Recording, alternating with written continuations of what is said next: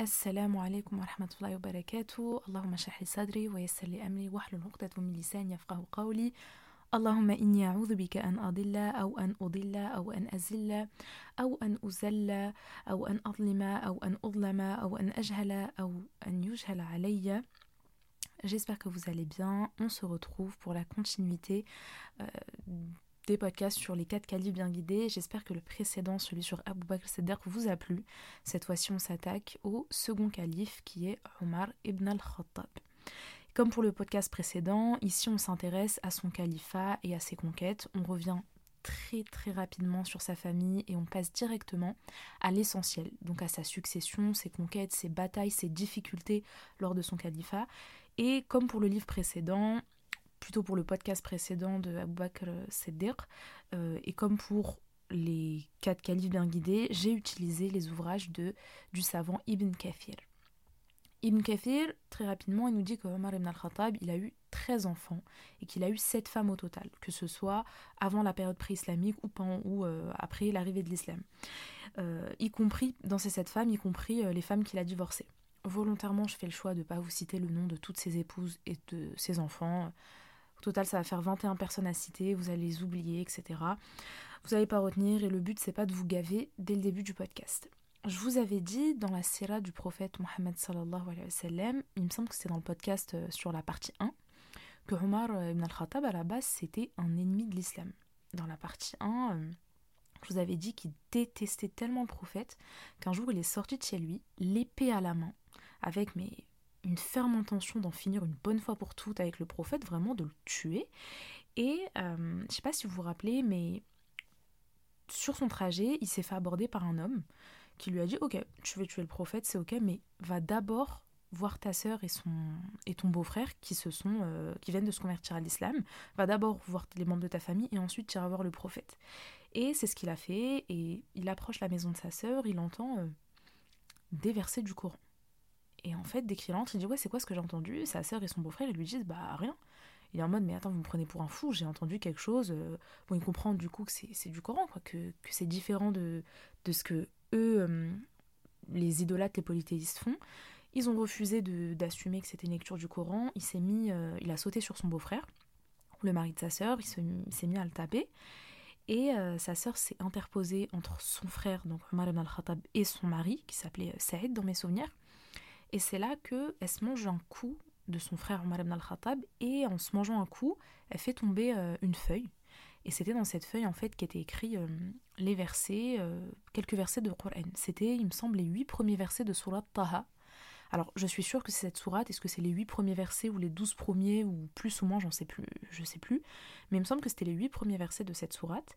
Et Omar al-Khattab lui dit Donne-moi cette feuille. Elle lui dit non. Il lui dit Ok, donne-moi cette feuille. Et elle lui dit va d'abord faire tes ablutions, puis je te donnerai cette feuille. Rappelez-vous, à cette époque-là, euh, il n'y avait pas encore de Coran. C'est pas, c'était pas comme chez nous, on a 3-4 euh, Corans dans une maison. Non. Et euh, il part faire ses ablutions, elle lui passe la feuille, il lit la feuille, et il se dit Ok, je veux me convertir à l'islam, où est le prophète? Et finalement, ils l'ont emmené auprès du prophète, et c'est là-bas qu'il s'est converti à l'islam, etc. Et dans la salle du prophète je vous avais dit que sa conversion à lui et la conversion de Hamza, l'oncle du prophète, ça a été, mais ça a changé la tournure euh, des événements. Ça a changé euh, les prédications. Cette fois-ci, c'était plus des prédications qui ont été secrètes, qui, ont, avaient duré trois ans. Cette fois-ci, Ibn al-Khattab, il a dit ok, maintenant on va sortir auprès des polythéistes et on va assumer le fait qu'on est musulman. N'ayez pas peur, etc. Et euh, bon, tout ça, je vais pas revenir dessus. J'en ai parlé dans la salle du prophète. Je voulais juste revenir sur le fait que à la base des bases, c'était un ennemi de l'islam, c'était un acharné. Il détestait le prophète au point où il voulait le tuer. Vraiment, ce jour-là, il est sorti l'épée à la main et s'est dit aujourd'hui, c'est aujourd'hui. Et finalement, subhanallah, euh, non seulement c'est devenu un très très bon musulman, mais en plus de ça, il est devenu euh, le deuxième calife sur quatre califes bien guidés. Et euh, bon, bah voilà, on va très rapidement maintenant revenir sur la fin du podcast d'Abou Bakr Siddiq justement pour euh, comprendre pourquoi c'était lui le successeur et comprendre un peu le statut de sa succession et de son califat. Rappelez-vous, Abou Bakr, il est décédé suite à une maladie, euh, une grosse fièvre qu'il avait attrapée après un bain qu'il avait fait alors qu'il faisait super froid et il était malade, euh, il était tombé malade durant une durée de deux semaines et finalement il est mort. Dans la fin du podcast sur Abou Bakr Seder, je vous avais aussi dit que il avait mangé un plat qu'il avait partagé avec un médecin très très connu et réputé à cette période-là. Et le médecin lui a dit, c'était un plat qui, lui avait été offert, et le médecin lui dit stop, arrête-toi de manger, le plat est empoisonné, et d'ici un an, on va mourir. Ce qui s'est passé, puisque un an plus tard, le médecin et Abou Bakr sont décédés. Et, mais bon, on retient le fait que, euh, au-delà de l'empoisonnement qu'Abou Bakr a subi, euh, c'est surtout le fait que voilà, il était tombé malade dû à une grosse fièvre et que deux semaines plus tard, il s'est éteint. Et on s'est arrêté sur le fait qu'un missionnaire était venu apporter euh, la nouvelle au chef de l'armée musulmane Khalid ibn al-Walid pendant qu'ils étaient, pendant que les troupes musulmanes étaient en guerre contre les Byzantins et les alliés des Byzantins. Rappelez-vous, je vous avais dit que les musulmans, ils étaient 36 euh, 000 combattants face à plus de 240 000 soldats euh, du côté des Byzantins. Et c'était la dernière bataille qui avait lieu euh, sous le califat de Abu Bakr Seder, bataille qui avait été remportée par les musulmans, euh, notamment grâce euh, à l'un des meilleurs guerriers et chefs qu'ils ont eu, Khalid ibn al-Walid. Et je vous avais dit que c'est à la fin du combat, quand les musulmans étaient super contents d'avoir gagné, que Khalid ibn al-Walid leur annonce que, Abu Bakr Seder est décédé. Et maintenant, on va revenir sur l'avant-mort de Abu Bakr Seder, justement pour comprendre comment Omar ibn al-Khattab a réussi à accéder au pouvoir. Lorsqu'Abou Bakr est tombé malade, c'est Omar qui a été désigné par Abou Bakr pour diriger la prière à sa place. Normalement, c'est censé vous rappeler le podcast sur la sira du prophète Mohammed dans la partie 2, à la fin du podcast, euh, quand je vous racontais la période de les derniers jours quand le prophète euh, Mohammed il était malade, euh, ces derniers jours avant la mort et que bah, il arrivait tellement plus à présider la prière, à chaque fois qu'il se levait, il tombait dans les pommes, il se relevait, il tombait dans les pommes et à chaque fois il disait à Aïcha est-ce que est-ce qu'ils ont prié en parlant des fidèles? Elle lui disait non, ils t'attendent. Il se lève, tombe dans les pommes et se lève et c'est à ce moment-là qu'il lui dit ok, il a désigné Abou Bakr pour diriger la prière et on est revenu en profondeur dessus dans le précédent podcast sur le fait que indirectement c'était une manière de désigner euh, Abou Bakr comme son successeur. C'est un peu le même schéma qui se répète ici. Abou Bakr tombe malade, il n'arrive plus à diriger la prière et il désigne Omar pour présider la salat à sa place. Sauf qu'à la différence du prophète, Abou Bakr il désigne directement Omar ibn al-Khattab comme successeur au poste de calife. Là où le prophète n'avait pas euh, euh, dit mot pour mot ou n'avait pas laissé d'écrit ou quoi que ce soit. Il avait simplement dit voilà, on l'avait compris indirectement que c'était Abou Bakr. Là, Abou Bakr c'est-à-dire qu'il dit mot pour mot, non seulement il désigne Omar ibn al-Khattab pour diriger la prière, mais non seulement il dit je veux que mon successeur soit Omar ibn al-Khattab. Abou Bakr, quand il, euh, quand il décide de désigner Omar en tant que successeur au poste de calife, il dicte sa décision à Uthman ibn Affan qui rédige un décret. Donc là, on a une preuve écrite. Après la mort du premier calife, c'est officiellement à Omar ibn al-Khattab euh, de prendre la place en tant que chef de la communauté musulmane. Omar ibn al-Khattab, il nomme Ali en tant que grand juge de la ville de Médine. Et il place euh, Abu Ubaida Amir ibn Abdullah ibn Jarrah al-Fihri à la tête de la région de la Grande Syrie. Rappelez-vous, à la fin du podcast d'Abu Bakr Siddiq, on était venu sur le fait que durant le califat de Abu Bakr, l'une des premières choses qui a été faite, ça a été de combattre les mouvements d'apostasie, euh, combattre les polythéistes, combattre euh, l'apparition de faux prophètes dans plusieurs régions de la péninsule arabique. Et après ça, une fois que la péninsule arabique est retombée sous l'autorité des musulmans, euh, ils ont propagé le message de l'islam et le pouvoir par le biais de conquête. Et ils ont commencé par la Grande Syrie, en commençant par l'Irak. Et Abu Bakr Siddiq, voilà, ça a été sous son califat qu'on a commencé cette expansion euh, de l'influence arabo-musulmane dans le monde, en commençant par la Grande Syrie, et elle a continué sous les quatre califats, et on le verra plus tard, Inch'Allah, même après les quatre califats, sous de grandes dynasties arabo-musulmanes, comme la dynastie des Abbasides, des Omeyyades, etc.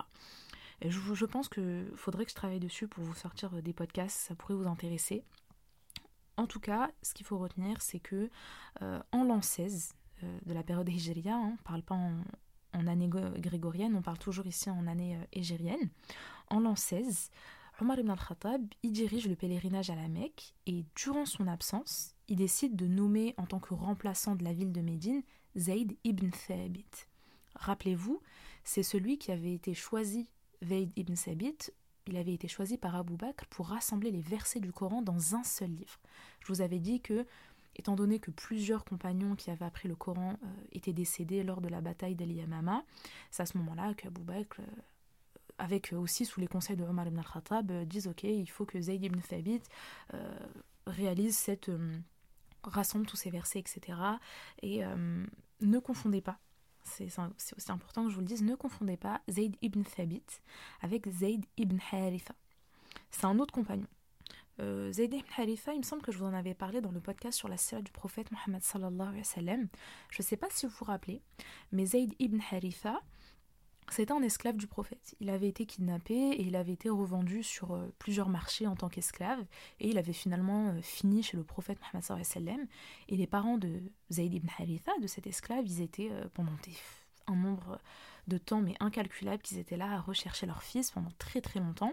Et le jour où des gens lui ont dit Ok, on sait où est votre fils, il est esclave chez le prophète Mohammed sallam. Et ils ont rassemblé une somme d'argent, ils se sont rendus auprès du prophète et lui ont dit Voilà, on te rachète notre fils. Donc on rachète sa liberté, quoi. Et euh, le prophète, il leur avait répondu que il préférait laisser le choix à Zayd ibn Haritha. Si Zayd décidait de choisir le prophète, alors les parents devraient accepter euh, parce que bah c'est Zayd, c'est son choix, quoi. Par contre, si Zayd décidait de choisir de retourner euh, auprès de ses parents, le prophète ne récupérait aucune somme d'argent. Il n'y a aucun contrepartie, il leur, il leur rend leur fils. On l'avait vu, Zayd ibn Haritha, il avait choisi le prophète Mohammed. Et euh, après ça, le prophète, en fait, il a tellement été touché et honoré qu'il s'est directement dirigé sur la place publique euh, et il a dit ouvertement devant plusieurs témoins, c'était quelque chose qui, se faisait à cette époque-là, de se rendre auprès de gens, et il leur a dit, je veux que vous soyez tous témoins euh, que Zaïd maintenant n'est plus mon esclave, mais qu'il est mon fils adoptif. Voilà, c'était tellement été touché par le choix. Je vous avais dit que Zaïd ibn Haritha, il avait dit à ses parents, je n'ai jamais vu quelqu'un d'aussi sage, d'aussi gentil, bienveillant euh, que le prophète Mohammed sallam, donc je veux rester à ses côtés. Et je vous avais dit que plus tard, Allah fera descendre des versets où il expliquera les conditions de l'adoption en islam, comme par exemple le fait qu'un enfant euh, qui est adopté ne peut pas avoir le nom de famille euh, de la famille qu'il a adopté, il peut pas non plus bénéficier d'un quelconque héritage, etc. Mais bon, ça c'est des questions de FIR et seul un professeur de FIR pourra correctement y répondre. Mais en tout cas, voilà, c'était juste pour dire que je ne veux pas m'écarter non plus du sujet, mais euh, sous le califat de Omar, on a euh, deux Zayd qui sont très très connus. On a Zayd ibn Haritha, retenez que lui c'est le fils adoptif du prophète, et on a Zayd ibn Thabit. Lui, c'est un compagnon très connu, et lui c'est celui qui a compilé le Coran. Donc ces deux compagnons, ils n'ont pas fait que ça, attention, hein. ils ont fait des batailles, enfin voilà, ils n'ont pas fait que euh, être... Zayd ibn Haritha, il n'a pas juste été le fils adoptif du prophète, et Zayd ibn Thabit, il n'a pas juste compilé le Coran, non. Mais voilà, c'est juste deux compagnons très très connus. Si vous voulez un petit mémo technique, vous pouvez vous dire, bah, Zayd ibn Thabit égale euh, Coran, Zayd ibn Haritha égale adoption. On reprend. Omar, quand il s'est absenté pour faire son pèlerinage, vous avez dit qu'il a laissé euh, la ville de Médine sous la surveillance et la responsabilité et sous les ordres de Zayd ibn Thabit. C'est durant cette même année, en l'an 16 Hijriya, qu'il a mis en place le calendrier islamique. Et c'est le premier à l'avoir fait. Je vous explique rapidement l'histoire. Un jour, il y a un différent entre deux hommes, ils se prennent la tête et en fait ils disent Ok, on va aller voir le calife Omar ibn al-Khattab. L'un des deux hommes, il se présente, euh, présente un document qui faisait office de reconnaissance de dette à Omar ibn al-Khattab. Et cette dette, elle était censée être intégralement remboursée avant la fin du mois de Sha'ban. C'est à ce moment-là que Omar ibn al-Khattab, il dit euh, Mais tu parles de quel mois de Sha'ban? Tu parles du mois de Sha'ban de cette année-là, de l'année précédente, de l'année qui va arriver? Et là, euh, Omar, rassemble tous ses conseillers et leur dit On doit mettre en place un calendrier qui permettra aux gens de reconnaître l'échéance du paiement de leurs dettes il y a certains conseillers qui ont proposé euh, d'instituer un calendrier similaire à celui des Perses, qui est basé sur euh, les dates d'intronisation et fin de règne de leur roi. Mais le reste des conseillers, n'était pas du tout chaud. Ils n'ont pas validé la proposition. Après ça, il y a eu euh, d'autres conseillers qui ont proposé d'imiter le calendrier des Byzantins en faisant du règne d'Alexandre le Grand la date du début du calendrier musulman. Pareil, d'autres conseillers qui étaient présents, euh, ils n'ont pas validé l'idée. Et là, il y a d'autres conseillers qui proposent que le calendrier musulman débute à la date de naissance du prophète Mohammed. Il y a d'autres conseillers qui ont rebondi sur cette idée et qui ont dit euh, en vrai, peut-être que ça peut être plus judicieux de choisir la date de la première révélation qui a été faite au prophète. Rappelez-vous, hein, la première révélation, c'est quand Jibril euh, il, lui a, il lui a fait descendre les, six les euh, cinq ou six premiers versets de Surat. Euh, Dieu, mon Dieu, l'adhérence, Surat al-Alaq. Euh, et du coup, voilà, ils lui ont dit en fait sa date de naissance, euh, elle n'est pas très très connue des gens. Il vaut mieux choisir euh, un événement plus marquant, vraiment le, début de la période de, sa première révélation. Voilà, c'est là qu'il a su qu'il était prophète, musulman, etc.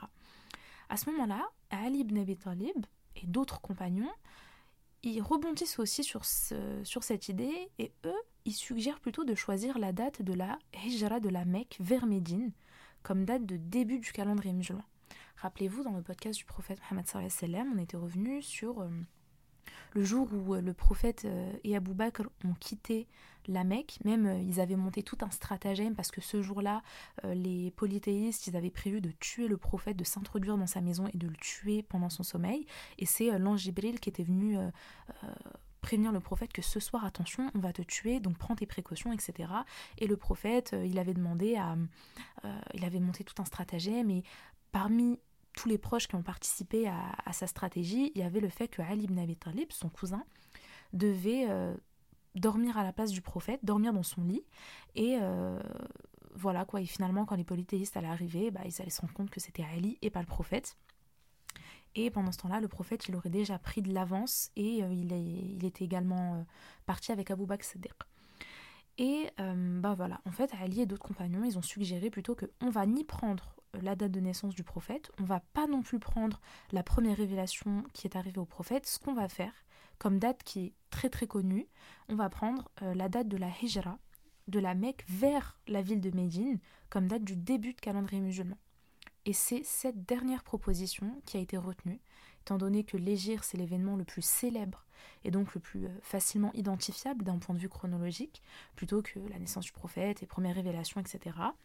Et c'est comme ça que la date du calendrier musulman commence par l'Égir. Comprenez par Égir euh, immigration.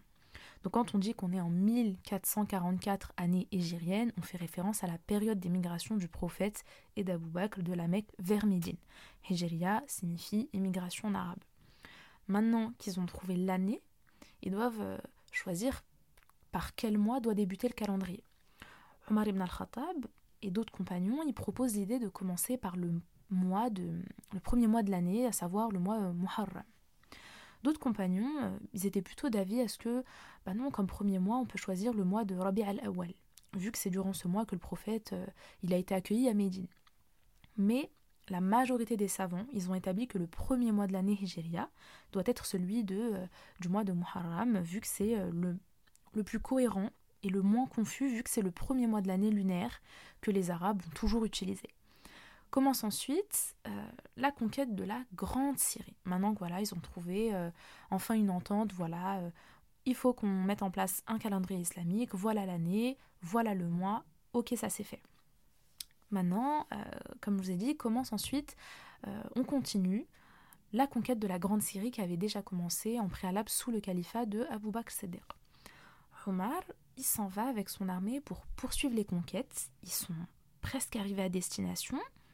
Et c'est à ce moment-là que ses lieutenants, ils l'informent que la peste s'est répandue dans toute la grande Syrie. Omar prend la décision de retourner à Médine avec ses troupes, et a certains compagnons qui lui font la remarque que euh, ça serait pas un peu déplacé de fuir face au décret qu'Allah a prédestiné.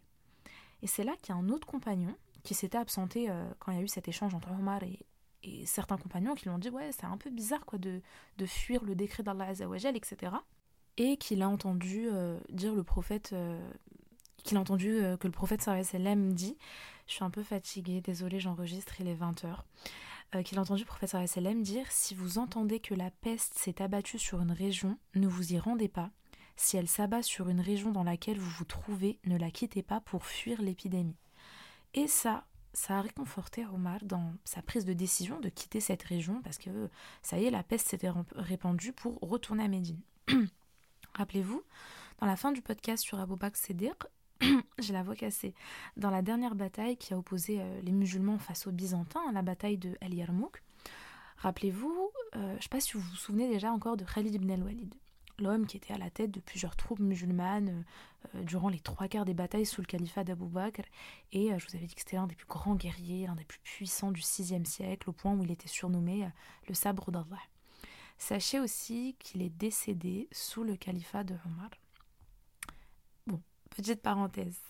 Omar, à ce moment-là, il ordonne à l'armée musulmane de se rendre à Damas après leur victoire face aux Byzantins Sauf qu'ils apprennent qu'il y a du renfort de l'armée byzantin qui arrive vers eux, depuis la ville de Homs.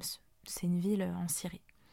Mais il y a aussi un second attroupement très très très important avec beaucoup de soldats ennemis dans la ville de Fihl. Ça, c'est une ville euh, en Palestine. Abu Ubaida, c'était le nouveau chef à la tête de l'armée musulmane. Et euh, son armée, elle était divisée euh, en trois troupes qui allaient chacune dans une direction différente. C'était sa stratégie il envoie la première partie de son armée vers la Palestine.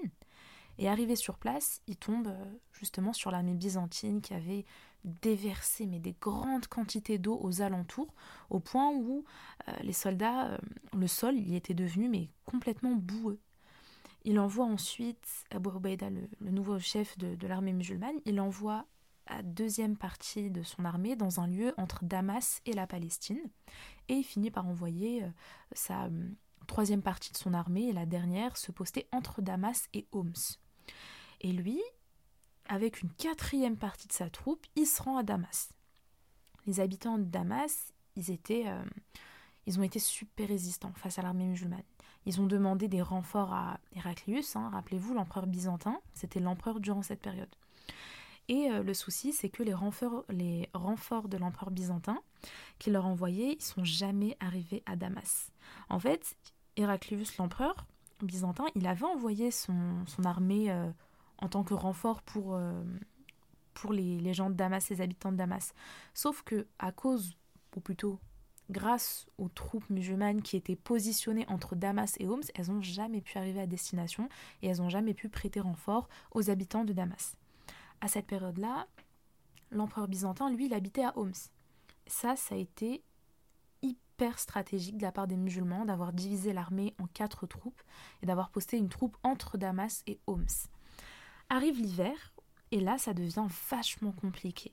Autant pour les musulmans que du côté des habitants de Damas. Hein. À ce moment-là, il fait super froid, c'est difficile de combattre euh, dans ces temps-là. En plus, les, musulmans, étant donné que c'est des arabes, ils avaient des sandales, c'était encore pire. Ils, étaient, ils avaient des vêtements encore moins moins en fait ils étaient dans des conditions encore plus difficiles parce qu'ils n'avaient pas des vêtements aussi euh, chauds que euh, les soldats de Damas et pourtant ils ont quand même réussi à tenir hein, par, euh, par la grâce d'Allah arrive un heureux événement chez les habitants de Damas c'est la naissance de l'enfant du patriarche de Damas et pour fêter cet événement le patriarche il organise un banquet et il invite tous les habitants de Damas à manger, à boire des boissons, et ça durant toute la nuit y compris les soldats. Le souci, c'est que les soldats, euh, ils ont fini par s'endormir sur place. Grossière erreur de leur part. Parce que Khalid ibn al-Walid, bon, à ce moment-là, euh, il n'était pas décédé. Hein. Khalid ibn al-Walid, lui, il était rompu aux arts de guerre. Et il avait compris en fait qu'il y avait quelque chose d'inhabituel qui est en train de se passer du côté euh, des habitants de Damas, parce qu'en fait il se rend compte que la nuit est très très très très silencieuse et qu'aucun soldat ennemi ne montait la garde sur toutes les tours de la ville. À ce moment-là, il décide de réunir quelques-uns de ses hommes et ils se sont munis d'échelles de cordes qu'ils ont préparées et ils ont dit au reste de ses troupes euh, Khalid il leur dit si vous m'entendez crier Dieu est grand, donc euh, Allahu Akbar, du haut des tours, alors grimpez à votre tour pour nous rejoindre. Khalid, euh, il prend il y va, mais pas seul. Il prend quelques-uns de ses soldats et il traverse à la nage le fossé qui, qui les sépare de la ville. Ils réussissent à installer les échelles de corde sur le sommet des tours. Ils escaladent les tours et arrivés au sommet, ils crient Dieu est grand, Allahu Akbar.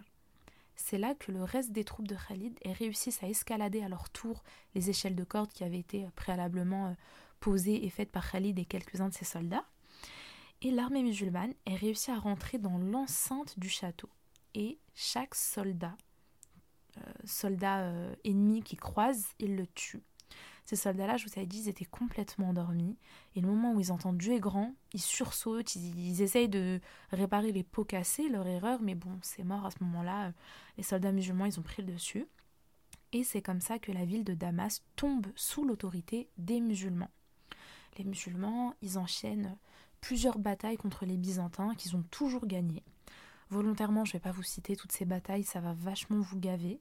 Je vais vous citer moins de batailles sous ce califat que sous le califat de, de Abou Bakr volontairement. Déjà, Abou Bakr Seder, je les avais pas toutes citées, mais Abou Bakr ces batailles, euh, je pouvais les citer parce que ah bah c'était stylé de, de vous parler de ah tiens, ici il y a eu un mouvement d'apostasie et l'apparition de faux prophètes et je développais vachement dessus alors que là. Euh, ça va être super redondant, c'est pas aussi mouvementé que sous le califat d'Abou Bakr donc je vais juste me contenter de vous dire qu'il y a eu plein de batailles qui ont opposé les Byzantins aux musulmans et les musulmans ont toujours gagné ces batailles.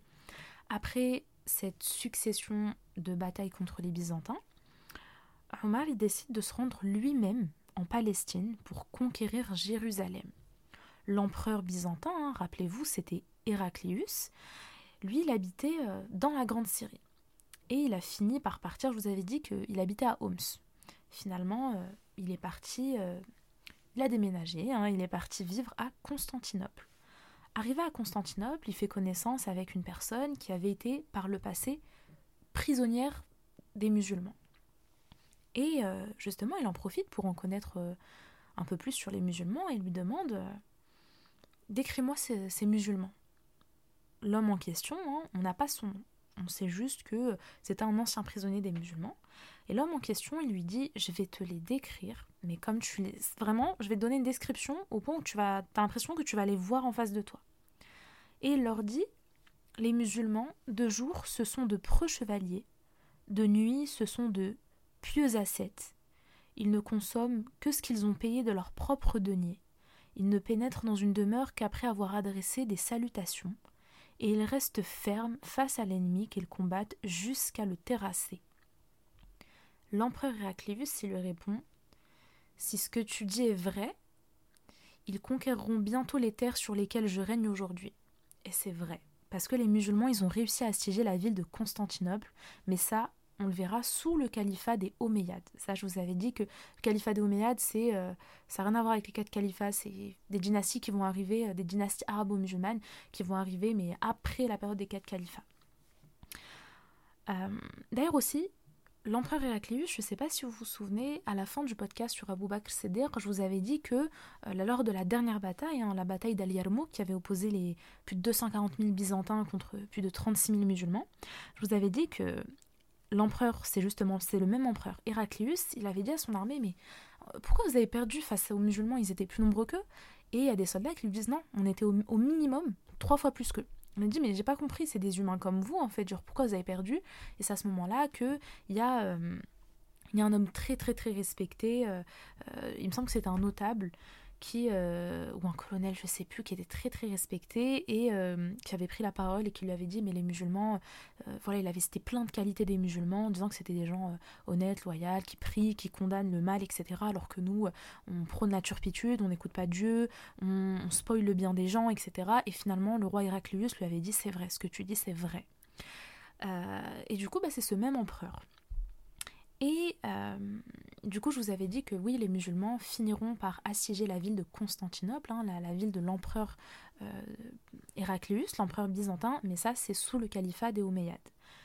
Après la conquête de Damas, je vous ai dit que les musulmans, euh, la ville de Damas est tombée sous l'autorité des musulmans, le chef de l'armée musulmane, il invite les habitants de Jérusalem à se soumettre à Dieu et adhérer à l'islam. Ça, c'est comme première option. Première option, c'est ils arrivent à Jérusalem et ils leur disent Est-ce que vous voulez vous convertir à l'islam? Deuxième option, si vous ne voulez pas vous convertir, on ne va pas vous forcer. Par contre, vous devrez nous verser le tribut. Troisième option, si vous refusez de vous convertir et si vous refusez de nous verser un tribut, c'est un impôt, et eh bah à ce moment-là, il y aura un affrontement. Les habitants de Jérusalem, ils ont refusé de coopérer avec les musulmans et l'armée musulmane a assiégé Jérusalem. Sous la pression des combattants musulmans, les habitants de Jérusalem, ils ont fini par proposer un traité de paix aux musulmans. Omar ibn al-Khattab, je vous avais dit qu'il s'est déplacé en personne lui-même jusqu'aux portes de Jérusalem, et c'est lui-même qui a signé un traité de paix avec les chrétiens de la ville. Après la signature du traité de paix, Omar y pénètre dans la ville. Il entre dans le temple par la même porte que le prophète et messager Mohammed était rentré lors de son voyage nocturne. Rappelez-vous, ça aussi, on l'avait vu, il me semble que c'était dans la partie 1, parce qu'il y a deux parties euh, sur la cella du prophète. C'était dans la partie 1 où je vous avais dit que il avait fait un voyage nocturne. Euh, il y a même une sourate hein, qui porte ce nom, hein, euh, Surat al-Hisra. Et je vous avais dit que l'ange Jibril l'a récupéré et ils sont montés tous les deux, donc le prophète et l'ange Jibril sont montés sur une monture qu'on appelle el-Buraq qui ressemble à un mix d'un âne et un mulet. Et euh, cette monture, elle a des ailes. Je vous ai dit, c'est, ça serait un peu pour nous l'équivalent d'une licorne. Et euh, ils sont faits en quelques secondes la Mecque jusqu'à Jérusalem. Et le prophète, il, entré, euh, il a pénétré le temple. Et quand il est rentré, il a vu tous les prophètes qui l'ont précédé. Et en plus d'avoir eu cet honneur, il a pu faire deux rak'at. Et c'est lui qui a présidé cette salat. Ça veut dire qu'il a prié, il a été l'imam en gros, et il y a eu tous ses prédécesseurs, tous les prophètes et messagers qui l'ont précédé, qui ont prié derrière lui. Après ça, il est, euh, il est, il est monté au ciel, hein. il a vu euh, le paradis, il a vu l'enfer, et il a même... Euh, je vous avais dit qu'il y avait une frontière après les sept paradis, il pouvait plus passer un certain niveau. Hein. Il se retourne, il voit le visage décomposé de, de l'angébril, l'angébril lui dit mais si je m'approche encore mais que d'un tout petit peu je serai, je serai consumé, je serai, je brûlé quoi. Et en fait c'était le niveau où il y a Allah Azzawajal, euh, sauf qu'il n'a pas vu Allah Azzawajal. Les profs de fiqh nous disent que euh, il n'a pas vu Dieu en fait. Dieu c'est une lumière très très puissante, il ne l'a pas vu. Il a pu discuter avec Dieu, c'est franchement j'ai envie de pleurer, c'est un truc de fou. En fait il y a un voile qui l'a séparé avec Dieu, donc il n'a pas pu voir Dieu. Mais il y a eu un échange qui a été fait et c'est comme ça que je vous avais dit que les prières sont passées de 50 prières par jour à 5 prières par jour. Et puis Allah, la prière, je vous avais dit, enfin j'avais vachement bien développé ça dans la sira euh, du prophète sallam. Donc je vous en... Je vous incite à, réécouter cette partie. C'était dans la partie 1. Je ne saurais plus vous dire quelle minute par contre, hein. faut pas abuser, mais euh, il me semble que c'était vers la fin. Et, euh, et, voilà, et je vous avais dit que Allah, il a en face, enfin en face, il y a un voile qui les a séparés, il n'avait pas vu le Allah, mais voilà, il a quand même insisté sur l'importance de la salat, etc. En tout cas, voilà, c'est pour vous dire qu'à ce moment-là, Omar ibn al-Khattab rentre dans le temple de Jérusalem par la même porte que le prophète sallallahu alayhi wa sallam lors de son voyage nocturne. Et Omar ibn al-Khattab, quand il entre, quand il entre dans l'oratoire du prophète euh, David, hein, il fait une prière de deux unités, deux rak'at, que tous les musulmans euh, doivent faire quand ils, rentrent dans une mosquée. Il dirige la prière de l'aube devant les musulmans. Et l'une des premières décisions que Omar ibn al-Khattab applique quand il arrive à Jérusalem, ça a été de demander à un compagnon qui était euh, auparavant juif et qui est devenu musulman, lui a demandé de lui indiquer où se trouvait le Golgotha. Golgotha, je ne sais pas comment on dit ça. Pour ceux qui qui savent pas ce que c'est, c'est le nom de la colline où, selon la croyance erronée et mensongère des chrétiens et des juifs, c'est dans cette colline qu'a été crucifié le Messie. Ibn Kathir, dans son ouvrage, il nous dit qu'en réalité, l'homme qui a été crucifié, c'est un homme auquel euh, a été donné l'apparence de Isa, de Jésus, euh, mais c'était pas Jésus. Au cours des trois siècles qui ont précédé l'avènement de l'islam, Jérusalem, elle était sous la domination des chrétiens. Les chrétiens, à cette époque-là, ils ont nettoyé le lieu de la résurrection de Jésus, sur lequel euh, Hélène, qui est euh, la mère de l'empereur euh, Constantin, bah, la mère de l'empereur Constantin, Hélène, elle a fait construire une immense cathédrale, qui est l'église de la résurrection, ou l'église qu'on appelle aussi Saint-Sépulcre. Et cette église, elle a été construite dans un lieu où Jésus a été enterré, et c'est dans ce lieu qu'il sera ressuscité selon la croyance chrétienne. Omar, il ordonne qu'une mosquée soit construite à l'entrée de Jérusalem. Et après ces événements, euh, voilà, après ces événements qui se sont déroulés à Jérusalem, etc., arrive une nouvelle bataille qui a lieu à Homs, une ville en Syrie. cette bataille, elle oppose une nouvelle fois les musulmans face aux Byzantins. Ensuite, en l'an 17 Hijri, il y a la conquête de la Mésopotamie. Ensuite arrive en l'an 20 Hijri la conquête d'Abyssinie. Je vous ai dit, euh, je vous ai déjà dit que l'Abyssinie, dans plusieurs podcasts, je vous l'ai dit, mais c'est l'actuelle Éthiopie. Et là, euh, en l'an 20 Hijri, la capitale d'Égypte, elle a enfin été conquise par les musulmans. Les Égyptiens, ils ont pris peur. Ils ont même dit à leur roi, mais qu'est-ce que tu veux qu'on fasse face à des hommes qui ont vaincu les empereurs perses et les empereurs byzantins sur leur propre territoire? Et finalement, il y a un traité de paix qui a été conclu entre les Égyptiens et les musulmans. Et l'armée musulmane, cette fois-ci, elle se dirige à Alexandrie. C'est là-bas que séjournait le roi d'Égypte. Une nouvelle fois, il y a un traité de paix qui a été conclu et c'est comme ça qu'Alexandrie tombe sous l'autorité musulmane. Après que l'Égypte a été conquise par les musulmans, il y a eu un certain nombre d'habitants qui se sont présentés au chef de l'armée musulmane au début du mois copte et qui lui ont dit euh, que le fleuve du Nil, il fait l'objet d'une tradition sans laquelle, si elle n'est pas appliquée, donc si cette tradition n'est pas appliquée, l'eau du Nil s'arrête de couler. L'émir musulman, euh, il lui dit mais c'est quoi cette tradition? Et les Coptes, ils lui disent euh, en fait, quand 12 jours de ce mois se sont écoulés, ils vont chercher une fille qui est encore vierge, ils vont convaincre ses parents de la laisser repartir avec eux, ils vont paraître de bijoux très très précieux et de vêtements luxueux cette jeune fille vierge, et ils vont la jeter dans le Nil. L'émir musulman, elle lui dit Mais c'est quoi ce genre de pratique? Et cette pratique, elle n'a pas sa place en islam. Et l'islam annule toutes les pratiques païennes qui sont antérieures à l'islam. C'est une pratique de l'ère jahiliya, de l'ère pré-islamique. Et euh, le mois où cette pratique était censée être faite par les Égyptiens, par les Coptes, euh, bah, elle n'a pas été faite parce que l'émir il a refusé. Et euh, les Coptes, ils étaient super tendus. Ils avaient même ils avaient même penché, ils avaient même pensé à chasser les musulmans parce qu'il n'y avait aucune eau qui coulait du Nil.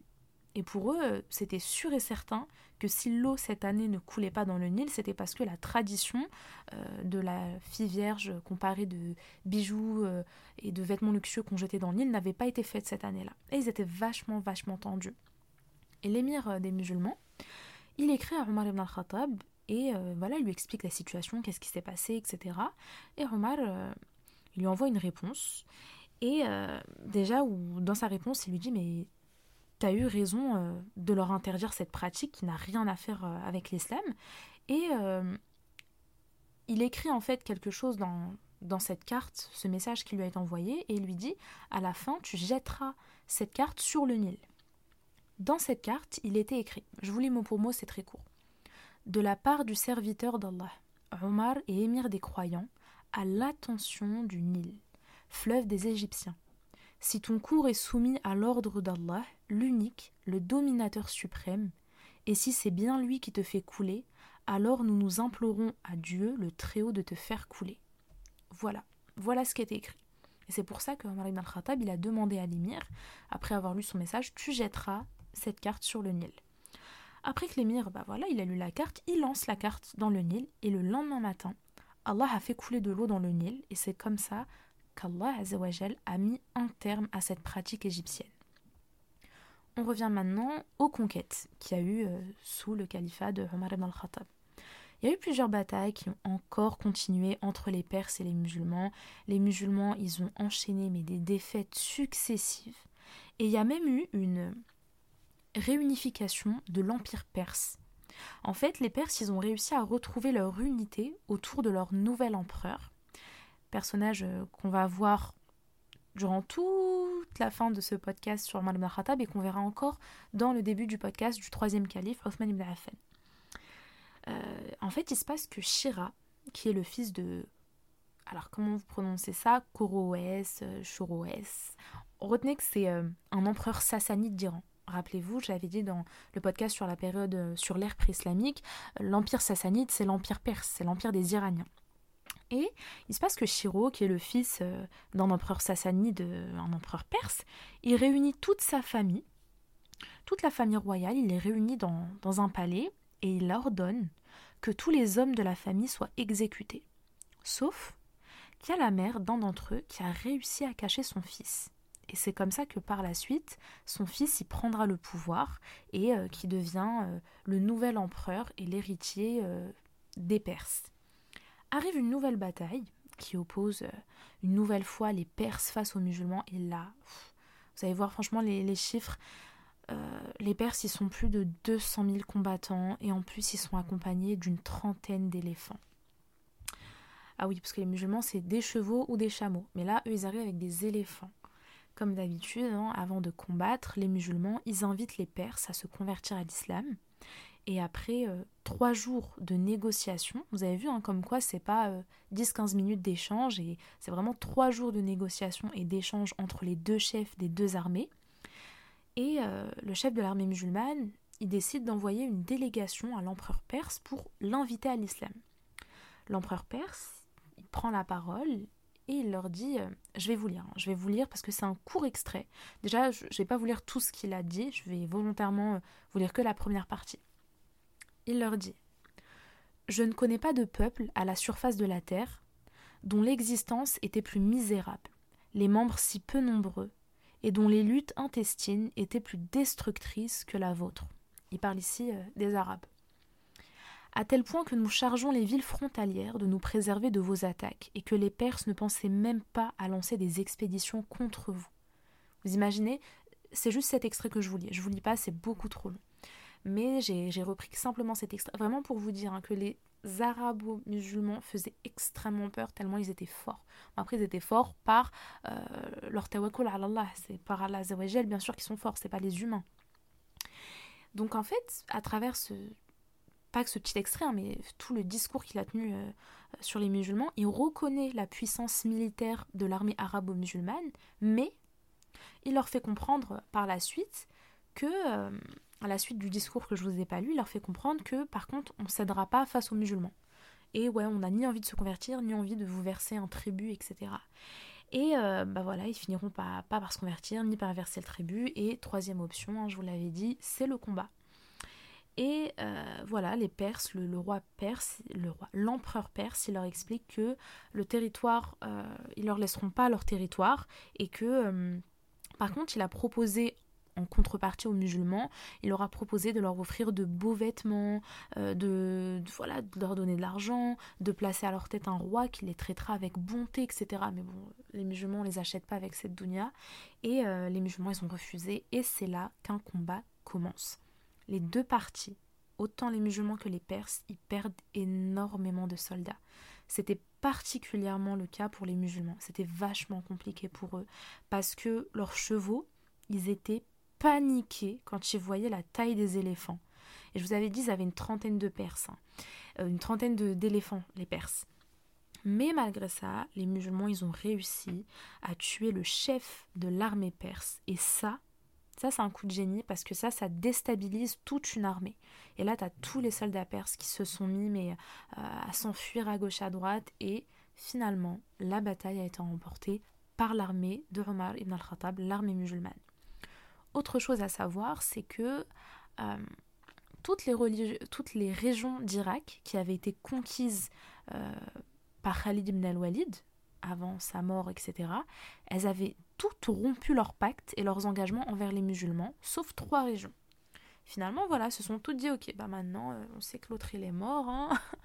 ok, bah maintenant, on veut plus, voilà, le traité de paix, le, pacte avec un engagement, etc., on veut plus tenir nos engagements, sauf qu'après la victoire des musulmans face à l'armée perse, cette dernière victoire, hein, toutes ces régions, elles ont finalement honorer leur nouveau pacte avec les musulmans, alors que bah, quelques temps avant, euh, avant que cette bataille, elles étaient en mode non, c'est bon, nous on arrête, euh, on arrête ce pacte avec les musulmans et tout ça.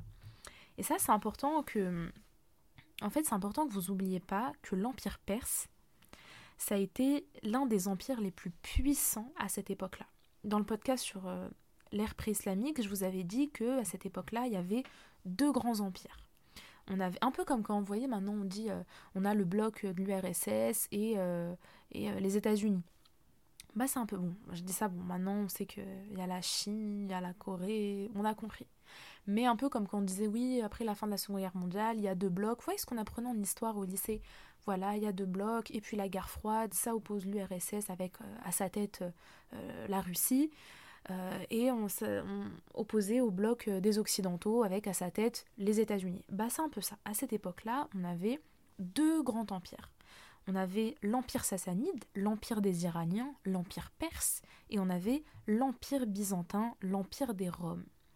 Volontairement, euh, je vous cite pas toutes les batailles euh, et toutes les régions qui ont été attaquées par les musulmans pour étendre la conquête arabo-musulmane. Il y en a énormément sous le califat de Omar ibn al-Khattab. D'ailleurs, euh, son califat, contrairement à Abu Bakr, il a duré dix ans et demi. Donc dix ans et demi de bataille, dix ans et demi de conquête. Alors que le califat de Abu Bakr Siddiq, il a duré deux ans et trois mois. C'est un califat qui était extrêmement court. Hein. Et en plus, je vous avais dit que euh, c'est à la fin de son califat qu'il y a eu le début de la conquête en Grande Syrie, en commençant par euh, des régions en Irak, mais que limite l'écrasante majorité de son califat, ça a été des batailles justement pour combattre les mouvements d'apostasie, l'apparition de faux prophètes et les polythéistes. ok? Et, pour refaire revenir la région de la péninsule arabique sous l'autorité des musulmans. Et c'est vraiment à la fin du califat d'Abu Bakr qu'il y a eu voilà, le début de la conquête. Alors que sous le califat de Omar ibn al-Khattab, on a eu la continuité et ça a duré pendant dix ans et demi. C'est pour ça qu'il y a eu énormément de batailles, mais euh, voilà, volontairement, je vous enlève tout ça parce que à la lecture, déjà c'était très redondant, très très épuisant pour moi, mais je me dis, mais eux en fait ils vont lâcher l'affaire. Comme j'ai dit, un podcast c'est un format euh, 100% auditif, on est déjà à 46 minutes les gars, ça fait trois quarts d'heure que je parle et on n'a pas fini. Arrive euh, après voilà bah toutes ces batailles et toutes ces régions que les musulmans ont attaquées pour étendre euh, leur territoire, hein, pour étendre la conquête arabo-musulmane, arrive cette fois-ci une nouvelle bataille qui oppose une nouvelle fois les Byzantins aux musulmans. Et cette bataille, elle s'est passée à Takrit. C'est euh, voilà, il y a eu la prise de Takrit, c'est une ville en Irak. Après 40 jours d'occupation, la ville tombe finalement sous l'autorité des musulmans. Après ça, il y a encore une succession de batailles, et cette fois-ci une nouvelle fois face aux Perses, et plus face aux Byzantins. Ça veut dire que là, les musulmans, ils sont là, ils sont en train de jongler entre des batailles entre les deux grands empires. Un coup, on combat les Perses, un coup, on combat les Byzantins. Arrive maintenant une nouvelle bataille, la bataille de Nahawand. Nahawand, Nahawand, appelez ça comme vous le voulez. Cette bataille, elle est d'une importance capitale. Dites-vous, elle est tellement importante que les musulmans ils l'ont surnommée la bataille décisive. Bon, il y a divergence concernant l'année où a lieu cette bataille. Hein. Certains historiens estiment qu'elle a eu lieu en l'an 21 Hijri, comme Ibn Kathir. D'autres vont dire que non, elle a eu lieu en l'an 17, d'autres en l'an 19. Donc bon, il y a divergence, mais nous, on va rester sur euh, l'année de Ibn Kathir qui est en l'an 21 Hijri. Euh, il s'est passé que les Perses, ils ont été piqués dans leur ego par la conquête euh, d'une province qui leur appartenait et qui est tombée sous l'autorité des musulmans. Sachant que les musulmans, ils se sont aussi emparés d'une autre province euh, des Perses qui est la région de Istar. C'était en plus cette région, c'était la capitale impériale de la Perse antique. Donc là, il y a vraiment un truc, voilà, il y a vraiment une valeur émotionnelle. Ils sont en mode non, là ils sont piqués dans leur ego. Et l'empereur perse, il envoie ses troupes qui se sont rassemblées à Nahawand, euh, bataille qui portera ce nom, hein. Et les Perses ils se sont aussi engagés à attaquer deux villes en Irak, la ville de Koufa et la ville de Basra. Ces deux villes en Irak, elles appartenaient à l'Empire perse, mais pareil, elles sont tombées sous l'autorité des musulmans. Omar ibn al-Khattab, il dépêche plusieurs troupes musulmanes qui ont formé au total une armée de 30 000 combattants mais encore une fois, les Perses, c'est euh, d'autres chiffres. Hein. Les Perses, ils sont toujours euh, minimum 6 chiffres. Les Perses, ils sont 150 000. Les musulmans, 30 000. Le combat commence. Les sabres s'entrechoquent. Le combat est super violent. Le sol est recouvert de sang, au point où les montures, les chevals des deux parties, autant les Perses que les musulmans, elles finissaient par glisser tellement il y avait de la boue euh, qui était formée à cause du sang. C'est vous dire un peu l'ambiance chaotique et, la violence de leur combat. Le commandant euh, et chef de l'armée musulmane, il finit par chuter, justement à cause de cette boue, etc. Il chute de son cheval et son cheval il glisse en fait dans le sang et une flèche d'un soldat perse transperce la hanche du chef de l'armée musulmane. Finalement, le chef il finit par mourir, mais il n'y a que son frère qui se rend compte de sa mort. Tous les autres soldats, euh, personne n'a remarqué. Mais en même temps, euh, tant mieux. Déjà parce que les soldats, euh, ils étaient beaucoup trop occupés. Encore une fois, ils étaient 30 000 face à 150 000. Et le frère du, du chef de l'armée musulmane, quand il voit son frère mourir et que personne ne remarque, il s'en, s'emprêche c'est pas ça le mot, j'arrive plus à parler. Il fait très très vite, il s'emprêche. Je sais plus c'est quoi le mot, la honte. En tout cas, il fait super vite, il va vite couvrir, euh, il pose un manteau, quelque chose sur son frère pour que personne ne remarque qu'il est mort. À ce moment-là, je vous ai dit, quand un chef euh, d'une armée décède, ça met tout le monde mal. Les gens ils sont tous en mode, si le chef c'est ridicule, enfin ridicule de penser comme ça, mais il y a vraiment ce truc de si le chef meurt, tout le monde va être dispersé, ils vont plus correctement se défendre, etc. Et c'est pour ça que son frère, le fait qu'il a été le seul à remarquer, il est vite parti poser un manteau sur son frère pour que personne ne remarque son absence et sa mort. Arrive ensuite, ah oui, déjà j'ai oublié de vous préciser, cette bataille, elle a été remportée par les musulmans. Arrive une nouvelle bataille et cette fois-ci on a la conquête de l'Azerbaïdjan. Les cités de ce pays elles sont tombées les unes après les autres sous l'autorité et le contrôle des musulmans. Après ça, euh, Omar ibn al-Khattab, il ordonne aux musulmans de lancer une expédition contre les Turcs. Les musulmans euh, combattent les Turcs et ils attaquent les terres de leur roi. On le verra dans le podcast sous le, sous le califat de Othman ibn Affan, hein, le prochain podcast, celui sur le troisième calife, mais euh, il finira par leur livrer une terrible bataille. Après ça, Omar ibn al-Khattab, sous les conseils de ses compagnons, il décide de mener une expédition contre la province de Khorasan, une région en Perse, pour aller combattre une nouvelle fois les Perses et leur empereur et leur armée. Les musulmans, ils entrent dans la région de Khorasan et ils s'emparent par la force de la ville de Harrah. Ça, c'était l'une des principales villes de la région. L'empereur perse y fuit. Il en profite pour demander des renforts au roi turc, et les musulmans y combattent l'armée perse, et à chaque fois que l'armée musulmane s'approche d'une nouvelle ville, où l'empereur réside dans cette ville, bah, l'empereur perse finit à chaque fois par s'enfuir avec quelques-uns de ses soldats dans une nouvelle ville. À chaque fois, il s'approche de l'empereur et bah lui il fuit, il fuit, il fuit. Ça y est, les renforts de l'empereur perse sont arrivés. Les soldats turcs sont là.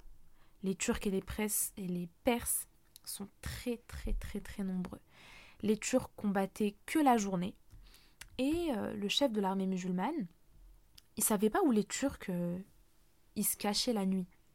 Ils savaient pas où ils allaient se reposer, etc. Et durant euh, une nuit, il a, enfin, il demande à quelques, ouais, quelques-unes de ses troupes, quelques-uns de ses soldats éclaireurs, il leur dit, ok, venez avec moi, on va aller chercher les Turcs, etc. Où se cachent les Turcs, et il fait une incursion très discrète en direction de l'armée adverse. Et peu avant l'aube, il tombe sur un cavalier turc qui était euh, sorti des rangs de l'armée.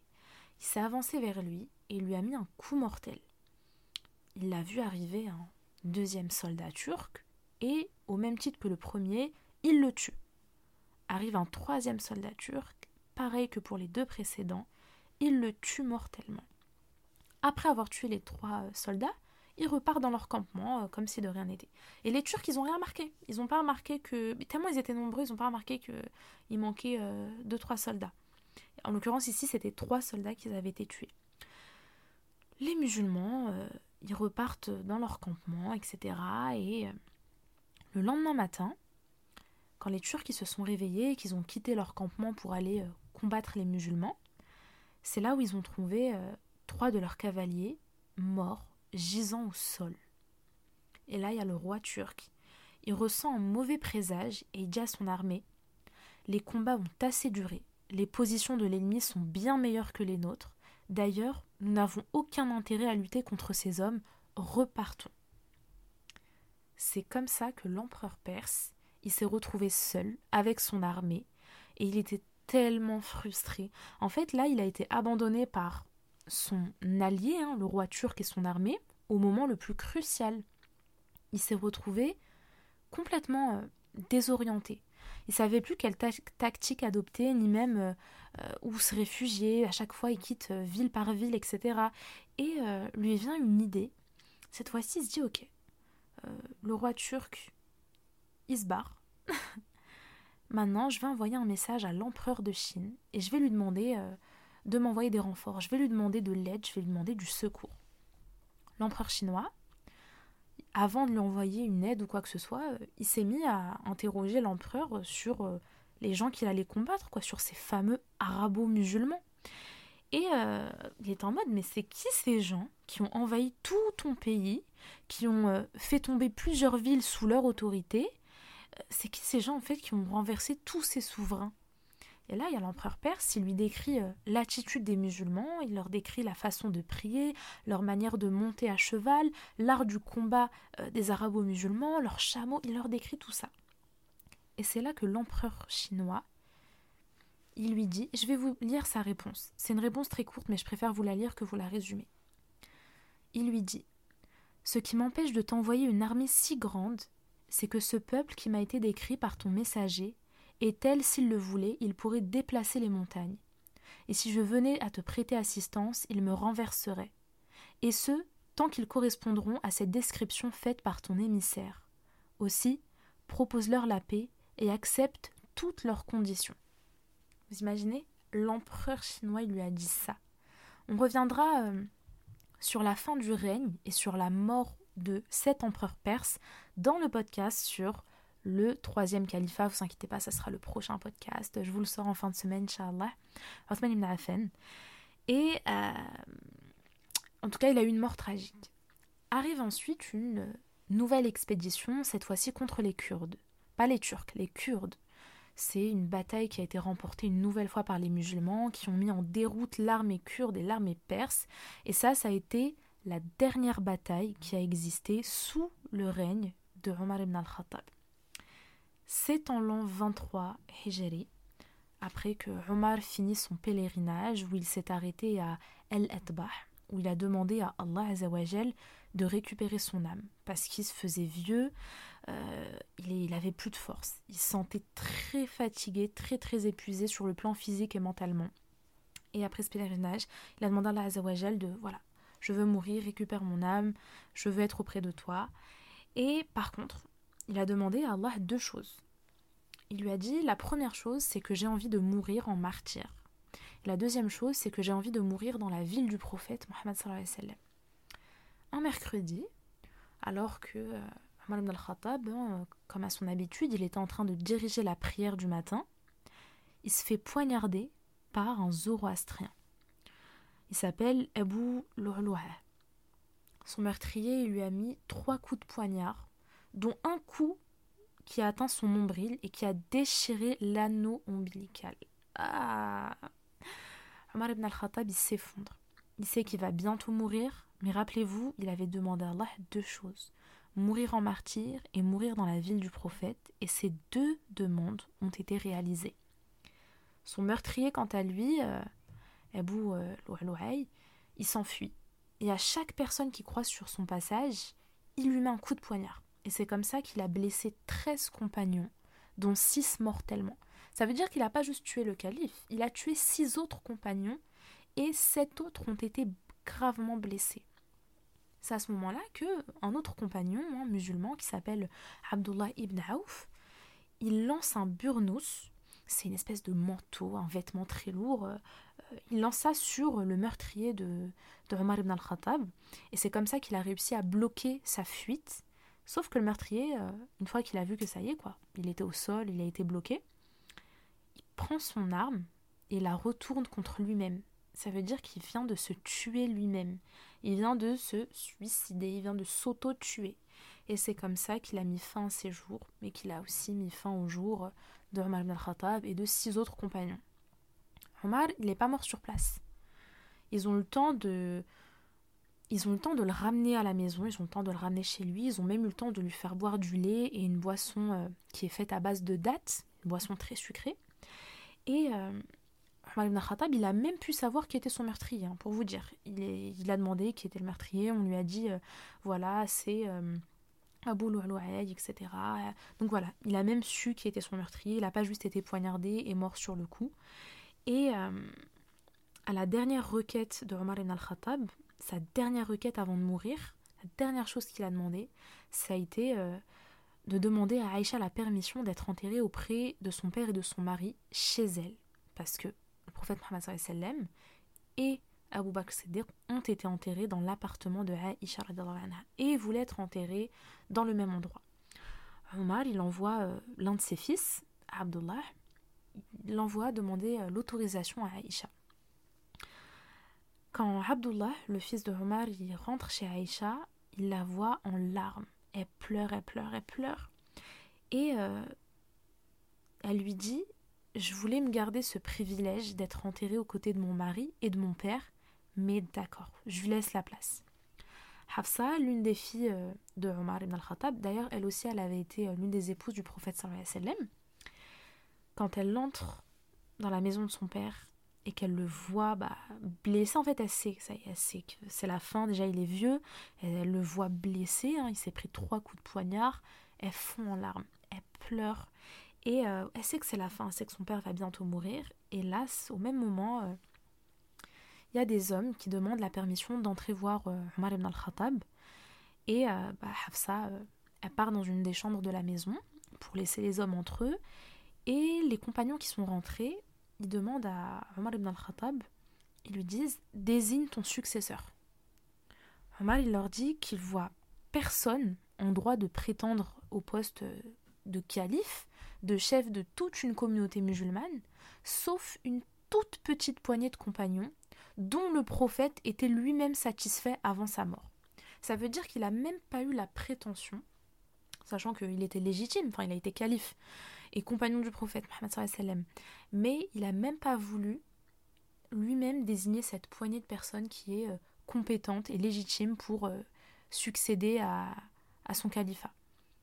Carrément, il a choisi une petite poignée composée de six compagnons et ces six hommes, non seulement ça avait été des compagnons du prophète, mais en plus de ça, il leur avait dit le prophète, avant sa mort, était satisfait d'eux. C'est pour ça qu'il leur a proposé une fourchette, une petite brochette de six hommes. Je vais vous donner les six noms. Ali ibn Abi Talib, cousin du prophète sallam, et on le verra, hein, mais il finira par devenir calife, mais ça ne sera pas lui le troisième. Lui, il sera le quatrième et dernier calife, mais ça ne sera pas le prochain. Mais il est dans la liste cette petite fourchette, cette petite brochette de six compagnons dont le prophète sallam était satisfait avant sa mort et celle que Omar a, euh, leur a conseillé. Le second, c'est Uthman ibn Affan. Ça sera lui, on sait, ça sera lui. Euh, depuis le début du podcast, je vous le dis, et puis plein de gens connaissent euh, les quatre califes. Le troisième, Az-Zubayr ibn al-Ahwam. Le quatrième, Talha ibn Ubaydullah. Cinquième, Saad ibn Abi Waqas. Et le sixième, Abdurrahman ibn Auf. Avant de mourir, il lui euh, il donne à ses compagnons qui sont venus le voir à son chevet et c'est la fin. Ça y est, là, il est vraiment. C'est la fin, enfin, enfin, il va bientôt mourir. Il leur donne les six noms et il donne quelques conseils à son successeur.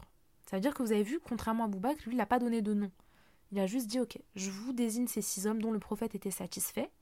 Et par contre, il est légitime parce qu'il a eu dix ans et demi de, de califat. Et il donne quelques conseils à son successeur, comme le fait par exemple de bien traiter les premiers musulmans parmi les muhajiroun. Rappelez-vous, hein, les musulmans de la Mecque, c'est les premiers. Euh, il dit aussi, enfin, il donne comme autre conseil à son successeur, euh, il lui dit euh, de reconnaître le droit et respecter le statut bah, des, des. Il dit de il lui dit aussi de bien traiter les musulmans qui vivent dans les grandes agglomérations de l'Empire musulman, étant donné qu'ils sont les remparts de l'islam. Toutes ces nouvelles conquêtes de la Grande Syrie qui ont été Jérusalem, l'Irak, l'Égypte, plein de régions en Perse. Il lui recommande euh, à son successeur de ne pas percevoir d'impôts que, par contre, sur le surplus de leurs biens, et à condition qu'ils les renversent de leur propre gré, il, demande à son successeur de bien traiter les Bédouins parce qu'ils représentent les origines de la race arabe et l'essence de la communauté musulmane. Euh, il recommande encore plein de choses. Encore euh, parmi elles aussi, on a le fait de bien traiter les Déhimis. Rappelez-vous, hein, les, les c'est les juifs et les chrétiens. Et pour certains savants, les Dehmis, c'est aussi les Zoroastres. Pourquoi euh, Omar ibn al-Khattab, il, demande à son successeur de bien traiter les Dehmis. Tout simplement parce que les Dehmis se sont mis sous la protection d'Allah et du prophète Mohammed et en l'occurrence de l'islam.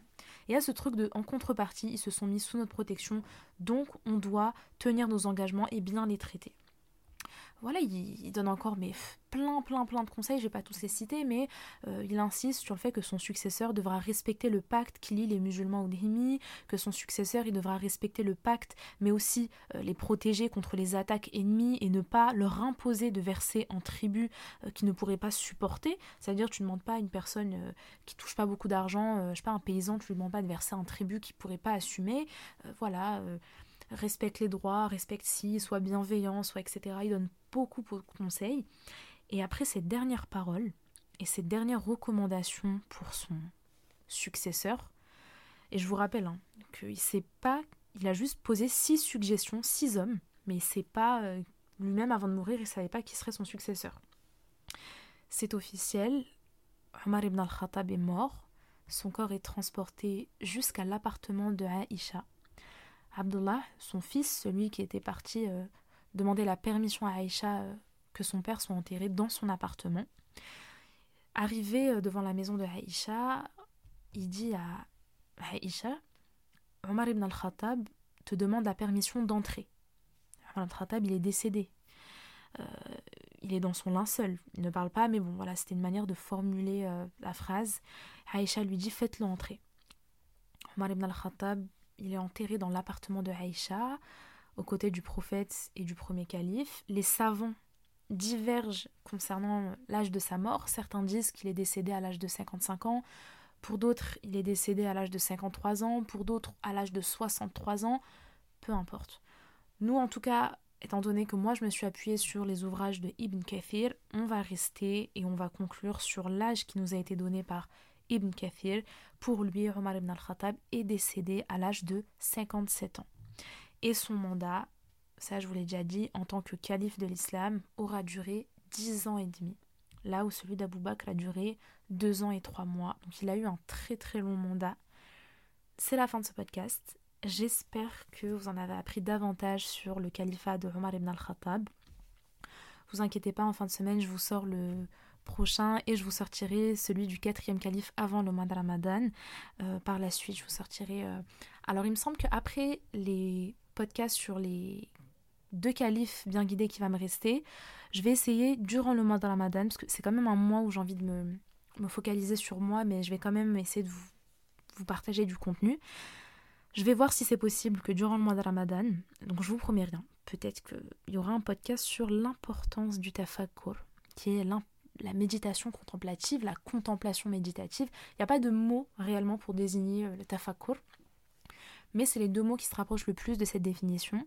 Donc voilà, ça sera un podcast super intéressant sur l'importance de la méditation contemplative et sur les limites de la psychologie moderne. Donc euh, ce sera un podcast différent de ceux que j'ai fait auparavant parce qu'il va mêler euh, psychologie, santé, spiritualité, euh, méditation contemplative. Enfin, il sera vachement cool. C'est pour ça qu'il me prend du temps à travailler. Euh, je me suis en plus appuyée sur un, ouvrage d'un psychologue, un gros psychologue soudanais, un hein, Malik Bedri, et de mes cours en sciences islamiques. et du coup, voilà. Donc, je vais essayer de vous le sortir pour le mois de Ramadan. Dans le cas où je n'arrive pas à vous le sortir, bah, je ne veux pas bâcler mon travail, donc je vous le sortirai après le mois de Ramadan. En tout cas, ce mois-là, le mois de mars, je... c'est prévu que je vous sorte 5 podcasts. Donc, je vous ai sorti celui sur l'ère pré-islamique, celui sur le premier calife. Aujourd'hui, vous avez eu celui sur le second calife. En fin de semaine, vous aurez celui sur le troisième calife bien guidé, Othman ibn Affan. Et la semaine prochaine, avant le mois de Ramadan, je vous promets que vous aurez celui de Ali ibn Abi Talib, quatrième et dernier calife bien guidé. À l'avenir, je vous ferai aussi euh, ça me demandait aussi un peu de travail, donc je vous pose pas de date, mais promis, en tout cas, je vous fais la promesse que si je suis encore vivante, je vous ferai des podcasts sur euh, les grandes dynasties euh, euh, de l'ère arabo-musulmane, comme la dynastie des Abbassides, Omeyyades et d'autres encore. On va aussi revenir sur l'Empire ottoman. On se quitte comme d'habitude sur des invocations. Cette fois-ci, ça va être des une invocation qui va être un peu plus longue. ربنا آتنا في الدنيا حسنة وفي الآخرة حسنة وقنا عذاب النار ربنا أفرغ علينا صبرا وثبت أقدامنا وانصرنا على القوم الكافرين ربنا لا تؤاخذنا إن نسينا أو أخطأنا. ربنا ولا تحمل علينا إصرا كما حملته على الذين من قبلنا. ربنا ولا تحملنا ما لا طاقة لنا به. واعف عنا واغفر لنا وارحمنا. أنت مولانا فانصرنا على القوم الكافرين. ربنا إنك جامع الناس اليوم لا ريب فيه. إن الله لا يخلف الميعاد. ربنا إننا آمنا فاغفر لنا ذنوبنا وقنا عذاب النار. يا رب العالمين. qu'Allah vous accorde le paradis, qu'Allah vous nous épargne tous du châtiment. Mais je vais m'inclure, attends, euh, je vous ai fait une invocation, je ne me suis même pas incluse dedans. qu'Allah nous ouvre les portes du paradis, qu'Allah nous accorde le plus haut degré du paradis, Jannat al-Firdaus, qu'Allah nous rassemble aux côtés du prophète et des plus illustres compagnons, qu'Allah nous épargne du châtiment de la tombe, qu'Allah nous épargne du châtiment de la tombe, euh, qu'Allah nous épargne du châtiment de l'enfer, qu'Allah nous épargne de sa colère et de toute forme de châtiment. C'est important, je le dis souvent, mais on sait qu'Allah est extrêmement miséricordieux, Allah est Rahman, Allah est Rahim, mais Allah est aussi capable de shadid Allah est capable de châtiments très très très douloureux. Donc Allah nous épargne du sort des, perdants, du sort des injustes. Ya ouvre-nous les portes du paradis. Allah, accepte notre repentir. Qu'Allah vous accorde la santé pour ceux qui sont malades. Qu'Allah vous accorde le mariage pour ceux qui cherchent à se marier. D'ailleurs, il y a une invocation qui est. Euh, c'est quoi déjà? Ah oui, voilà. Rabbi inni lima anzalta ilayya min khayrin faqir. Voilà. Rabbi inni lima anzalta ilayya min khayrin faqir. Voilà. Ces deux têtes, normalement, c'est ça, je vous l'ai redit. Qu'Allah nous accorde un mariage avec une personne pieuse. Après, vous devez aussi être cette personne. Hein. C'est bien beau de réclamer une personne avec un comportement comme celui du prophète, ou les hommes qui vont réclamer des femmes avec un comportement comme celui des épouses du prophète, mais il faut aussi s'efforcer à être cette personne aussi, même personne qu'on demande, les mêmes critères qu'on a, il faut s'efforcer de l'être, qu'Allah en tout cas nous accorde, euh, nous accorde son paradis, qu'Allah accorde le mariage à ceux qui souhaitent se marier, qu'Allah accorde, euh, facilite actuellement aux gens qui, qui sont dans des épreuves super compliquées, ceux qui traversent des deuils. Par deuil, j'entends autant la mort d'un proche que le deuil d'une relation, que le deuil d'une amitié, que le deuil, peu importe on est bientôt au mois de Ramadan. Avant mois de Ramadan ou pas mois de Ramadan, pardonnez-vous entre vous. N'hésitez pas à demander pardon à des gens à qui vous avez pu blesser. Je vous avais déjà dit euh, des un hadith du prophète sallam que j'avais fait dans, je crois c'était le podcast sur euh, Aïcha anha, mais je reviendrai encore sur, ce, sur le hadith des perdants. Voilà les, fameux euh, perdants, le prophète sallam disait que les perdants, ce ne sont pas les commerçants, ce ne sont pas ceux qui perdent de l'argent, les perdants, c'est ceux qui arriveront Yom al et qui auront euh, une tonne de personnes derrière eux qui vont leur réclamer justice auprès d'Allah Azzawajal. Toute personne à qui vous avez causé du tort physiquement, émotionnellement, psychologiquement, matériellement, vous le payerez vis-à-vis d'Allah Azzawajal. Vous devrez donner vos hasanats à ces personnes-là. Et au moment où vous aurez plus de hasanats sur votre balance et que vous avez encore des dettes, vous recevrez leurs péchés et vous finirez en enfer. Qu'Allah nous épargne. Et oh, mon Dieu, ça me, ça met des frissons. Qu'Allah nous épargne. C'est pour ça que n'hésitez pas à demander pardon à des gens à qui vous avez pu causer du tort. N'hésitez pas à faire des aumônes pour demander pardon et essayer de réparer vos erreurs. Euh, voilà.